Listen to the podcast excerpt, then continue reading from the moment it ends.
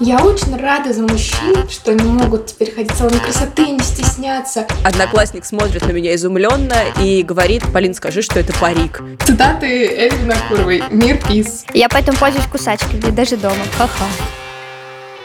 Всем привет! Это подкаст «Женщины и все», который делает команда издания «Горящая изба». Мы рассказываем про все, что может быть интересно женщинам, а теперь еще и делаем подкаст. Я Эля Винокурова, шеф-редактор «Горящей избы». Вместе со мной главный редактор Таня Никитина. Это я, привет. И редактор «Роста» Полина Накрайникова. Привет.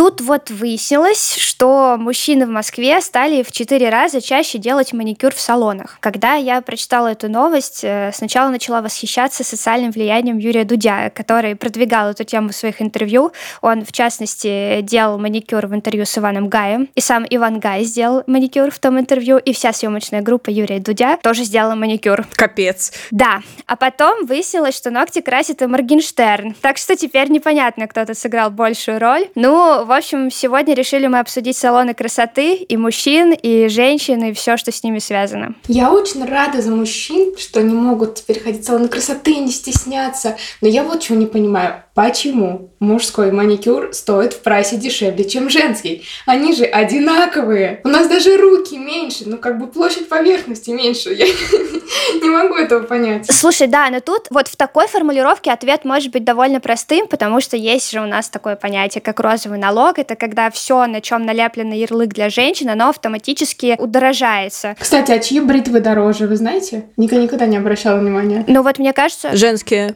Женские, да, тоже. Но тут э, зависит от того, что это за бритва. Потому что есть просто станки, есть всякие понтовые навороченные. Не, ну я, конечно, пять лезвий, мягкая насадочка, чтобы еще маслицем смазывал. Слушайте, а меня больше всего, знаете, что удивило, что под этим же комментарием, когда девушка удивлялась тому, почему мужской маникюр стоит дешевле, кто-то написал, что у него в салоне мужской маникюр стоит дороже, и вот это уж вообще непонятно. У вас есть какие-нибудь мысли по этому поводу? Мне, в принципе, кажется, что разделение цены на мужской и женский маникюр странное, потому что, с одной стороны, если это дешевле, то, наверное, это попытка привлечь новых клиентов, но я не уверена, что мужчина не ходит в маникюрный салон вот только потому, что вот э, давит это на карман, что как-то это накладно. Чаще всего, скорее, им просто неудобно или неловко, а если цена слишком высокая, ну тогда я вообще не знаю. И так не ходит, а теперь уже и низкой ценой их не привлечешь. Слушай, мудрая мысль, Полина, действительно.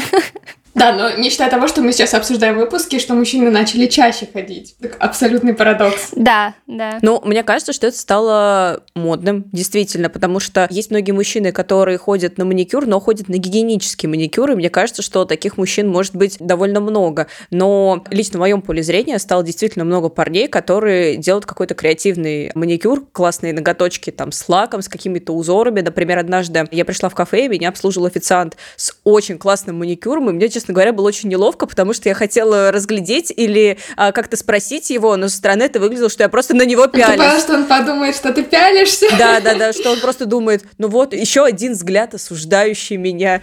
Вот, а мне было очень интересно. Я редко вижу какой-то креативный маникюр, но я чаще замечаю именно такой аккуратный маникюр гигиенического характера. И мне кажется, что это стало даже не модным, а просто нормальным. Слушайте, раз уж мы разговаривали про маникюры, я хотела еще пожаловаться немного по поводу того, что я вот, ну, не часто, но периодически периодически хожу себе делать маникюр, и когда я делаю гель-лак, он у меня очень, ну, в общем, плохо сказывается на моих ногтях. Что бы я там с ними дальше не делала, какие бы защиты мне там не наносили на ноготь, в финале это все равно выглядит все плохо. И поэтому я не очень хочу делать гель-лак, я хочу покрасить просто ногти либо в бесцветный цвет, либо там ну, в какой-то нюд. И вы можете себе представить, в какой бы салон я не приходила и не просила, слушайте, ребят, ну мне только вот сделать маникюр и просто покрыть каким-то лаком. Они такие, э, а у нас нет бесцветного лака. И, и, и, и нюда у нас тоже нет. Я, кстати, тоже с этим сталкивалась. Если как будто ты какой-то странный.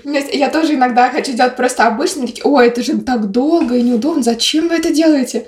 Вот, это правда проблема. А еще, а еще, после того, как я увидела тоже интервью Дудя, я такая, хоп, она можно на пальчиках что-то не просто, ну, цветом их покрыть, а что-то нарисовать интересно. Спасибо, ну, Юрий есть... Дудь. Да, за это. буковки какие-то интересные слова. И тоже прихожу в салон и говорю, слушайте, а вот делайте, вот хочу буквы себе нарисовать. И представляете, мне тоже отказали. В общем, короче, сейчас в салонах... Что тебе прям не везет, я хочу сказать. Делаю только гель-лаки, по крайней мере, в салонах Вологды. А я в последний раз делала э, татушки такие переводные, и у них оказался большой выбор. Но это как буковки. Там есть буковки, рисуночки всякие, цветочки. Мне понравилось. М-м. Советую. Советую спросить в следующий раз переводные татушки. Блин, да, переводные татушки это круто, но вот я бы, знаете, хотела что-то вот именно свое написать, типа мир, пис, вот это вот, вот такое. Цитаты Эльвина Куровой. Мир, пис. Интересно еще, что под новостью на сайте были комментарии, что вот этот возросший спрос на мужской маникюр – это вообще не круто, а, потому что это адаптивка. Адаптивка, ну, то есть это не обязательная для жизни какая-то навязанная вещь, такой своеобразный камуфляж, который помогает адаптироваться в мире, где там царят стереотипы о том, что красиво и не очень. Ну, то есть, например, вместе с тем есть мнение, что макияж – это адаптивка, и без него можно жить и чувствовать себя окей. И вот сейчас то, что мужчины начали красить ногти, это, наоборот, плохо, что их загоняют в эти рамки, что надо выглядеть как-то круто. Ну, короче, что думаете об этом? Я отчасти соглашусь с этим. То есть, ну, э, соглашусь с тем, что это может быть частью адаптивной культуры, но при этом я, конечно, считаю, что каждый сам вправе выбирать, делать ему макияж или не делать, или делать ему маникюр или не делать. Но здесь есть одно личное но у меня. Я, например, категорически против э, процедуры под названием восковая депиляция или сахарная депиляция, или, короче, любое действие, когда тебе вырывают твои волосы из твоего тела. Э, Вот я считаю, что это ярчайший пример навязанной адаптивной культуры, когда просто нам э, пытаются втюхать и узаконить пытку натуральную. Я тут побывала просто этим летом первый раз в жизни и последний, слава богу, у косметолога, не косметолога, а вообще специалиста, который занимается вот этой вот фигней откровенной.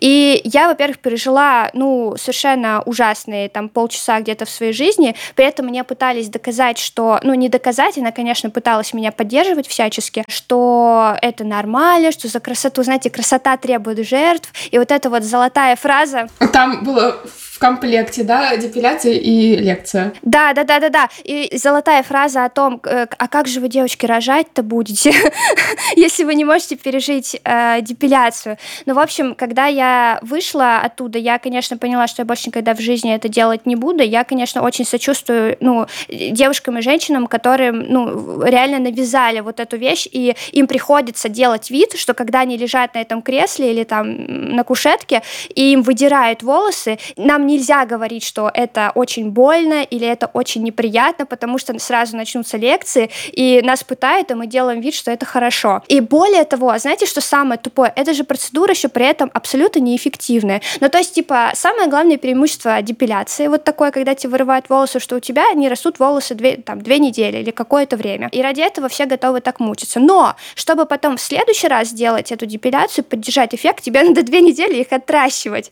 Ну, то есть, э, ты ходишь две недели без волос, чтобы потом ходить две недели с волосами, чтобы потом тебя снова пытали. Ну, совершенно очевидно, что любой способ э, бритья волос, ну, не насильственный, он лучше. Я тут, тут еще хочу подчеркнуть, что мы обсуждаем именно то, как волосы, ну, там, удалять из своего тела, если вы этого хотите, а не то, нужно ли, в принципе, там, удалять волосы или не нужно. Тут, мне кажется, тоже каждый решает сам. Но на самом деле, мне кажется, что разные процедуры могут восприниматься как пытка или не пытка разными людьми, потому что у всех разный болевой порог и разные какие-то, ну, не знаю, вещи, которых они боятся или которые они не любят. Я уверена, что в комментариях обязательно найдутся люди, которые скажут, блин, а мне вот не так больно было на депиляции, но зато я не люблю и дальше что-нибудь по списку. Например, я вот тот человек, который не очень любит ходить в маникюрные салоны и заниматься маникюром дома, потому что я не люблю ощущение, когда пилят ногти. Ну вот прям вот у меня все съеживается внутри. Плюсую. Я не знаю, кто его любит. Я не понимаю, еще пахнет так смешно.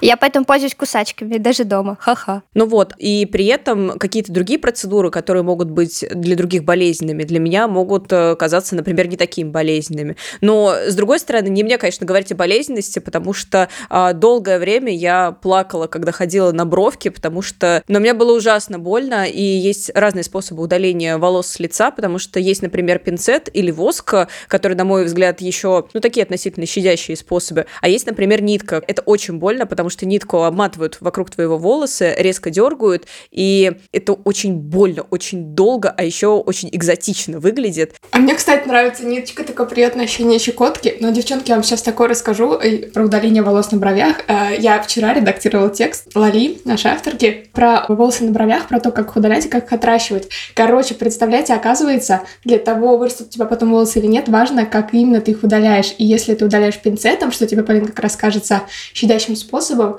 это самый травматичный способ для фолликула волос. И если ты долго удаляешь волосы пинцетом, то действительно есть вероятность, что на этом месте потом не вырастут волосы, потому что э, фолликул зарубцуется и не сможет потом восстановиться. А, например, когда ты удаляешь воском, то волос как бы отрывается повыше, чем фолликул, и они, ну, все равно довольно долго не растут, но они так не разрушаются. Представляете? Вот это интересный факт. Вот это.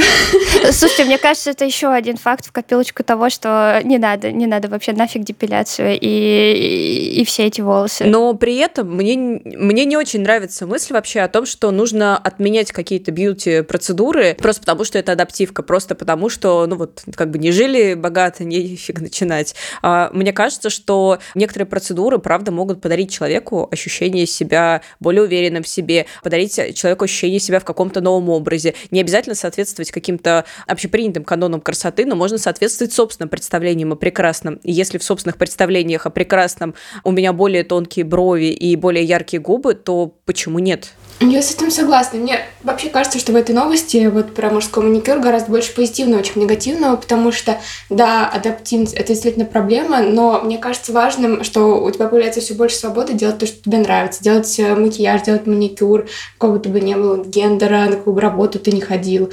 И э, то же самое с удалением волос. Кажется, что важно просто всем э, усвоить, что это личный твой выбор, это личный выбор другого человека, кому-то нравится удалять воском, кому-то нравится брить, кому кому-то не нравится удалять вообще. Да какая, в общем, разница? Э, классно, что способов целая куча. Ты можешь выбрать удобный тебе. Ты можешь удалять на одной ноге, а на другой не удалять. Я, кстати, соглашусь с тем, что э, некоторые процедуры, ну, типа там, э, когда ты равняешь себе волосы или приходишь там за какой-то новой прической в салон красоты, они дарят тебе какое-то прикольное ощущение, когда ты выходишь, знаете, вот этот момент, когда у тебя чистые уложенные волосы, которые ты никогда так не уложишь дома. И, и это реально круто, это стоит того, чтобы, ну, иметь возможность выбора. И маникюр, и все, и все в общем, любые ненасильственные методы, на мой личный взгляд, они, конечно же, э, стоят того, чтобы их, может быть, быть, попробовать. Давайте еще обсудим а, наши личные отношения с салонами красоты, хотя мы уже, кажется, отчасти затронули эту тему. Вы вообще в них ходите? И как часто? Еще вы там делаете? Я хожу иногда на маникюр, у меня на самом деле сложные отношения. У меня такой как будто бы стресс-фактор всегда на меня влияет, потому что я обычно иду в салон красоты на маникюр, когда я не справляюсь. Например, то есть обычно я просто слежу за ними дома, но в какой-то момент иногда что-то дает сбой, я понимаю, что у меня адские заусенцы, я не могу с ними справиться, тогда я иду в салон. И получается, что я где-то раз э, там два месяца хожу просто на маникюры, чтобы сделать аккуратную форму, убрать заусенчики, и потом эту форму поддерживаю. У меня нет супер скиллов э, в маникюре, поэтому я я не могу все время поддерживать это сама, а мне важно именно, чтобы было аккуратно, и мне, э, мне легко появляться усенцы, мне прям больно когда я долго не ухаживаю. А с гель-лаком у меня вообще очень сложные отношения, потому что когда я его делаю, мне очень нравится результат, но я ощущаю себя как будто в рабстве, потому что если ты сделал гель-лак, то ты обязан потом вернуться в этот салон, чтобы его снять. И меня это всегда очень э, заставляет меня чувствовать себя тревожно, потому что я понимаю, что я не могу сама исправить последствия того, что я сделала, и мне обязательно нужно пойти и э, снять его и, видимо, снова наложить. Поэтому я обычно делаю только перед э, поездками, когда, например, я на 2-3 недели куда-то уезжаю, и мне нужно, хочется, чтобы ногти выглядели аккуратно, не ломались, не цеплялись вот все это время. И гель-лак, по-моему, супер решение для таких случаев, а в городе я чаще хожу без него. А ты хочешь только на маникюр? Больше ничего не делаешь? Я хожу э, красить волосы раз в непонятный период времени потому что я люблю, когда они розовые, например, или оранжевые. Вот. Э, ну, и это всегда как раз именно про настроение, про преображение. Я хожу к постоянному мастеру, э, с которым постоянно шутим. Она и мне стрижет, и красит, и это всегда очень весело. И мы вообще, мы обычно ходим туда вместе с моим мужем, и это обычно занимает целый день, оказывается, покраситься, что для меня было шоком. То есть часов пять ты там осветляешься, потом сидишь, потом красишься, вот, и мы просто целый день пьем вино, оба красимся, и получается супер. И в итоге в конце вы такие красивые, пьяные. Да, именно так. Идем гулять по бульвару Сыктывкарному кольцу, да, поэтому в этом смысле для меня поход в салон красоты, особенно в парикмахерскую, это такой, ну, как бы день отдыха для себя, мне это очень нравится. Вот, ну а больше я особо ничего и не делаю салонах, не знаю, а вы? Я люблю ходить на бровки, но тут э, есть история. Дело в том, что мой мастер по бровям — это одна из моих лучших подруг, и поэтому, во-первых, я могу ходить на брови только к ней. То есть вы тоже красивые пьяные? А, нет, нет, нет, дело не в этом. То что, если делать брови пьяным, мне кажется, это особенно опасно. Да, пожалуйста потому что тогда ты превратишься либо в Пьеро, ну, и, не знаю, либо в человека с разными бровями, ну, как мультяшки. Нет, дело в том, что я могу ходить на брови только к ней, потому что, во-первых, мне кажется, что лучше нее мое лицо не знает никто, во-вторых, я действительно считаю ее классным мастером, а в-третьих, мне кажется, ну, это будет расцениваться как какое-то личное предательство. Но проблема в том, что моя подруга живет в Самаре, а я сейчас живу в Москве, поэтому а, я хожу на брови очень редко, и я не могу предать своего мастера по бровкам в другом городе. Кого угодно, что угодно, но не мастера по бровкам.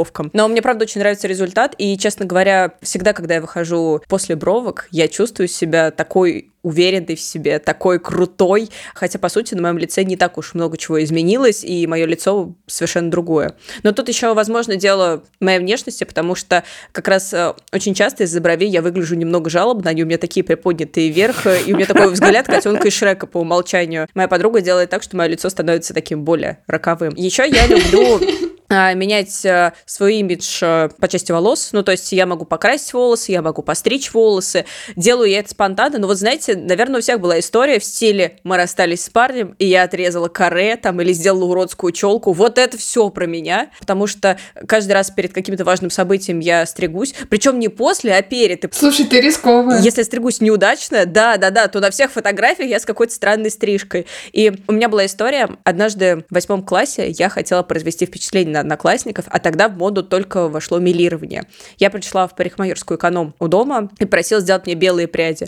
Выглядело странно, потому что обычно милирование, но оно такое, знаете, очень частое, там а, немного белых волос, немного там твоих темных, а у меня были такие широкие полосы, как у зебры. В целом мастер уверила меня, что так и должно быть, все отлично, и я, преисполненная чувством собственной гордости, сразу отправилась на встречу с одноклассниками, а мы в тот вечер шли в театр. И вот я снимаю шапку, ну, знаете, вот как в рекламе шампуня Head and Shoulders, э, волосы развиваются на ветру, одноклассник смотрит на меня изумленно и говорит, Полин, скажи, что это парик. Блин, мне было так плохо и так неловко. В этот момент я поняла, что моя прическа просто ужасна, и я уже ничего не могу с ней сделать. И вся уверенность, которую подарил мне салон и та мастер, который убеждала меня в том, как клево, мгновенно улетучилась, и я сразу снова стала чувствовать себя неуверенной, не очень симпатичной. Полин, он того не стоил. Конечно. Сразу видно из этой истории.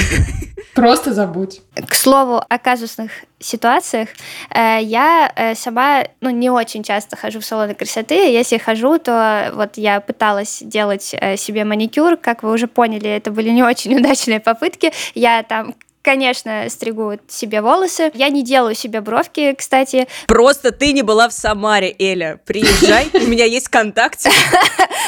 Возможно, возможно. Но, в общем, я как-то раз была на процедуре для ресниц, потому что я по ресничкам, э, значит, больше специалист. И во время того, как мне мастер делала их, она такая ненароком обра... ну, обронила, ой, слушайте, вам бы еще, конечно, на бровочки а, записаться. Хотите, я вот вам ламинирование сделаю, там еще что-то. И мне стало так неприятно приятно, потому что, во-первых, я как-то, ну, честно говоря, особо никогда внимания не обращала на свои брови, потому что я считаю, что они и так нормально выглядят. И когда мне, ну, специалист в своей сфере намекает очень ярко на то, что мне бы надо было что-то с ними сделать, мне стало не очень комфортно. Я, когда там встала с кресла, там еще раз на себя посмотрела в зеркало, начала было сомневаться в своей неописуемой красоте бровей, вот, но потом я пришла домой, поспала, и все, конечно, пришло в норму, я до сих пор считаю, ну, я до сих пор ничего не делала с бровями, считаю, что у меня с ними все окей, но э, вот не знаю, насколько допустимо э, специалистам в сфере бьюти э, советовать что-то людям, если они там считают, что им что-то пойдет. Это нужно делать очень аккуратно. Я понимаю, как ты себя чувствуешь. У меня была прям обратная история, когда э, я когда-то пошла делать брови. Отдельный мне мастер сказала что-то вроде того, а вы не хотите э, также делать реснички, а то они у вас какие-то, ну, не очень длинные, как бы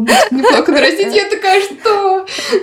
Кто вообще так говорит? И после этого, ну не то чтобы я пересмотрела свою самооценку после этого, но я прям замечала после этого некоторое время, смотрела в зеркало и думаю, что не так с моими ресницами? Серьезно. О, мне, то, мне тоже оставляли такой комментарий, и он тоже был воспринят мной очень болезненно. Как-то раз а, я пошла в салон красоты, и мне делали что-то с волосами, и мастер все внимательно так вглядывался в мое лицо. Напоминаю, по умолчанию у меня довольно грустное лицо. И мастер говорит, знаете, я бы на вашем месте так не хмурилась. Я подняла брови вверх и, разумеется, нахмурилась и говорю, а почему? Ну вы же не хотите делать укол в лоб через два года, а придется. И мастер посмотрел на это так серьезно, что, э, в общем, я уже обречена. Тут либо укол, как бы, либо сразу в гроб. Не знаю, меня так это обидело и так возмутило. Ну, зачем? Почему? При этом я понимаю, в принципе, желание многих мастеров продать сопутствующие услуги, ну, потому что это их хлеб, потому что им нужно как-то себя продвигать. Просто, ну, не у всех получается делать это корректно и заходить через какие-то приятные бонусы. Например, ты будешь чувствовать себя классно, а не ты очень плоха, тебе надо что-то с этим сделать. Причем особенно часто так продвигают именно услуги, которые связаны с какими-то инъекциями, какой-то косметологией, как бы по улучшению твоего естественного внешнего вида. Я, кстати, забыла, получается, сказать, что я хожу также в салон на чистки. Бывает эм, вот то, что у меня такое состояние кожи, что мне это помогает. Вот. И довольно часто именно в косметологических салонах э, говорят, что тебе нужно э, что-нибудь уколоть в губки, или а не хотите ли вы начать э, какую-то инъекционную терапию, вам же там уже 27 лет, и скоро начнутся возрастные изменения. Меня это всегда очень ну, прям таки возмущает, потому что мне кажется, как будто кто-то вторгается в мое право стареть так, как я хочу, выглядеть так, как я хочу. Да, это правда. Мне кажется, это действительно важно, чтобы мастер, а, который заботится о твоем внешнем виде, был не только классным, собственно, мастером и специалистом, но и был каким-то этичным и знающим границы других людей человеком. Но при этом, блин, честно, я испытываю глубокую вообще эмпатию и глубокое сочувствие ко всем бьюти-мастерам. Опять же, потому что, возможно, моя подружка бьюти-мастер. Потому что я вижу, какое зачастую пренебрежение идет в их сторону. Ну, наверняка многие слышали такие истории, что, ну вот, я встретила свою бывшую одноклассницу, и кто она? Занимается ноготками. Ну, как будто ноготки это что-то несерьезное, как будто бровки это что-то несерьезное. При этом я вижу, как э, многие мастера много работают. Бровки меняют твою жизнь. Действительно, иногда хоро- хорошо сделанная какая-то услуга, правда, может изменить твою жизнь. И меня очень сильно это задевает, и я очень часто стал ловить себя на мысли, что ну, нельзя так пренебрежительно отзываться о людях, которые могут улучшить твою жизнь, даже если эти улучшения адаптивка. Я бы хотела рассказать историю обратную. Вот мы обсуждали, что э, спе- ну, специалистки в, в бьюти-салонах могут как-то иногда не очень корректные вещи говорить, а иногда они могут слишком быть корректными. И вот со мной тоже такой казусный случай приключился, когда я решила э, в первый раз в жизни сделать себе профессиональный макияж и профессиональную прическу, чтобы пойти на свадьбу к своей лучшей подруге, потому что, сами понимаете, повод как бы важный. Я пришла, и мне все сделали, при этом вроде бы так, как я хотела, но при этом отражение в зеркале меня на всем протяжении этого процесса немножко смущало. Но парикмахер говорила, что все отлично, все круто, и я в итоге с ней согласилась, и такая, ладно, все хорошо, зато на фотках будет яркий макияж. В итоге там свадьба прошла, я себя чувствовала совершенно неуютно, потому что у меня был слишком яркий макияж для свадеб. Мне странно, почему она об этом сама сама как бы не подумала. Вот. Но самый шок был, конечно, когда я увидела фотографии с этой свадьбы, потому что и на фотографиях это было тоже не очень. Вот. Так что иногда стоит доверять э, своему вкусу. Ты думаешь, что она должна была тебе посоветовать и сказать, что на свадьбу обычно такой макияж не делают? Да, то есть она сделала прям очень слишком сильный макияж, чуть ли не как грим. Но такое не делают на свадьбу. Ой, я не знаю, это такое тонкий момент. Я просто вспомнила историю своей подруги, которая выходила замуж, э, и она рассказала, что у нее была свадебный организатор, которая э, постоянно давала им советы. Например, ой, а вы столы не будете украшать цветами? На свадьбах обычно так делают. Там, ой, у вас такое платье, обычно такие надевают только в ЗАГС, а, а на сам свадебный день принято что-то более пышное. И она рассказывает, что ей было как раз не очень уютно, потому что, ну, они хотели как-то сделать все по-своему, а им все время давали понять, как будто они все делают, ну, не так, как принято. Вот. Так что я даже не знаю. Может быть, это какая-то частная история, и если ты хочешь совет, то, наверное, стоит спросить его. Я, я же не знала, как правильно, как я вообще первый раз в жизни пришла делать. Но знает ли она, что ты не знала? Да. Я вообще первый раз в жизни пришла делать макияж, вот. И, ну, я тут ориентировалась вообще полностью на нее, и она моих надежд не оправдала. А, понятно. Но мне кажется, тут очень уместно сказать в такой ситуации, посоветуйте мне, пожалуйста, как лучше сделать для такого-то там, случая или события, наверное. И для мастера тогда понятно, что ты принимаешь советы, и они не будут навязанными и тебе спокойнее. То у меня часто бывает такая проблема, когда я точно не знаю, чего я хочу в стрижке или в макияже или где-то еще, и я тоже часто опираюсь на такое мнение, но иногда я потом недовольна, и получается, что обвинить ты можешь только себя, потому что заранее не подумал. Слушайте, а вот, кстати, про запросы и про разные бьюти-запросы. А я часто вижу в соцсетях осуждение. Ну, знаете, что вот есть естественная красота девушек, а есть все эти перекачанные губы, сделанные ногти, работе и так далее. Как вы относитесь к тому, что люди в желании сделать себя лучше сильно меняют свою внешность, и их внешность сильно отличается от естественной?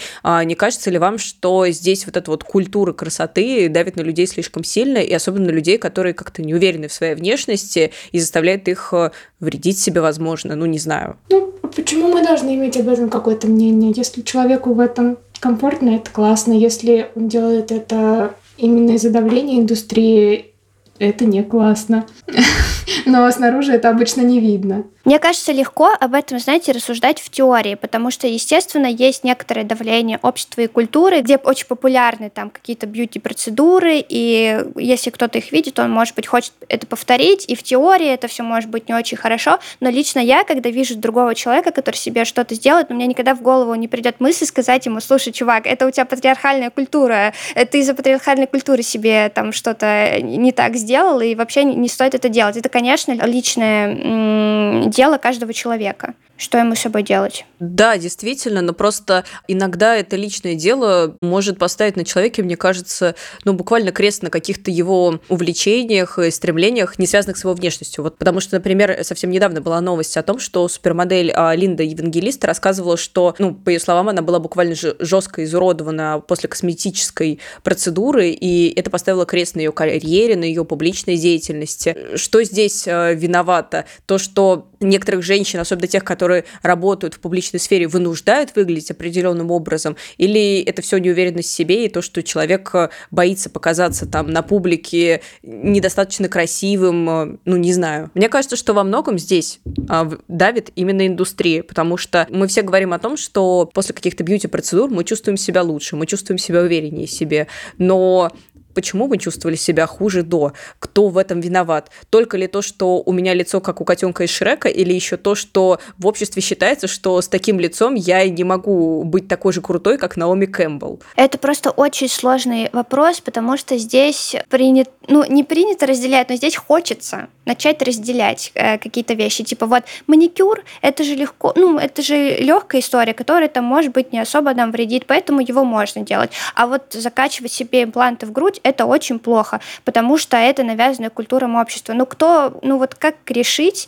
что из этого навязано, что из этого выбор, как на это нужно, ну, как на это можно влиять, непонятно. Мне кажется, что здесь очень важно не скатываться в осуждение людей, которые э, сильно изменили свою внешность и стараться одергивать себя, когда хочется сказать там, о, смотрите, у нее там губы как пельмени, ха-ха-ха. Не то, что у меня естественная красота, потому что мне кажется, что даже если женщина изменила себя не потому, что просто вот ей так захотелось, а потому что на нее что-то давило, ну, ей кажется, и так было не очень хорошо. Я не представляю, как чувствует себя Линда Евангелиста, которая раньше, возможно, чувствовала себя не уверенно, а теперь еще и объективно там потеряла в деньгах, э, в уверенности в себе, потому что осталась недовольна результатом процедуры. И мне кажется, что каждый раз, когда мы отпускаем какие-то негативные комментарии про людей, которые ходят в салоны красоты, мы можем их очень-очень сильно ранить. Да, мне всегда очень грустно читать э, новости из разряда «такая-то киноактриса изменилась до неузнаваемости после пластики» или,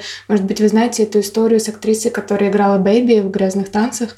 Э, у нее был такой очень характер характерный нос, и она изменила его, чтобы быть более похожей на типичных по красоте актрис того времени, и после этого ее перестали приглашать на кастинги и съемки, потому что она перестала быть узнаваемой, а, потому что ее, э, ну, вот этот ее нос, ее такая внешность характерная была интересна режиссерам, видимо, вот, а после этого у нее почти не было запоминающихся ролей. Вот. И мне, ну, я все время думаю о том, вот если эту тему мусолят, например, в медиа, каково этому человеку, вот и актрисе считать. То есть ты сделал операцию, после которой ты потерял карьеру, и кроме того, э, все говорят о тебе. Но с другой стороны, я вспоминаю, помните, у нас были тексты э, про девушек, которые увеличили себе грудь, а также про девушек, которые уменьшили себе грудь. Э, и все эти истории были про то, как пластическая операция, то есть изменение своей естественной красоты, помогала им либо принять либо почувствовать себя лучше в своем теле. И все эти истории были очень позитивными. Поэтому само наличие такой индустрии не кажется мне э, проблемой, э, если э, ты делаешь свой выбор сам. Золотые слова.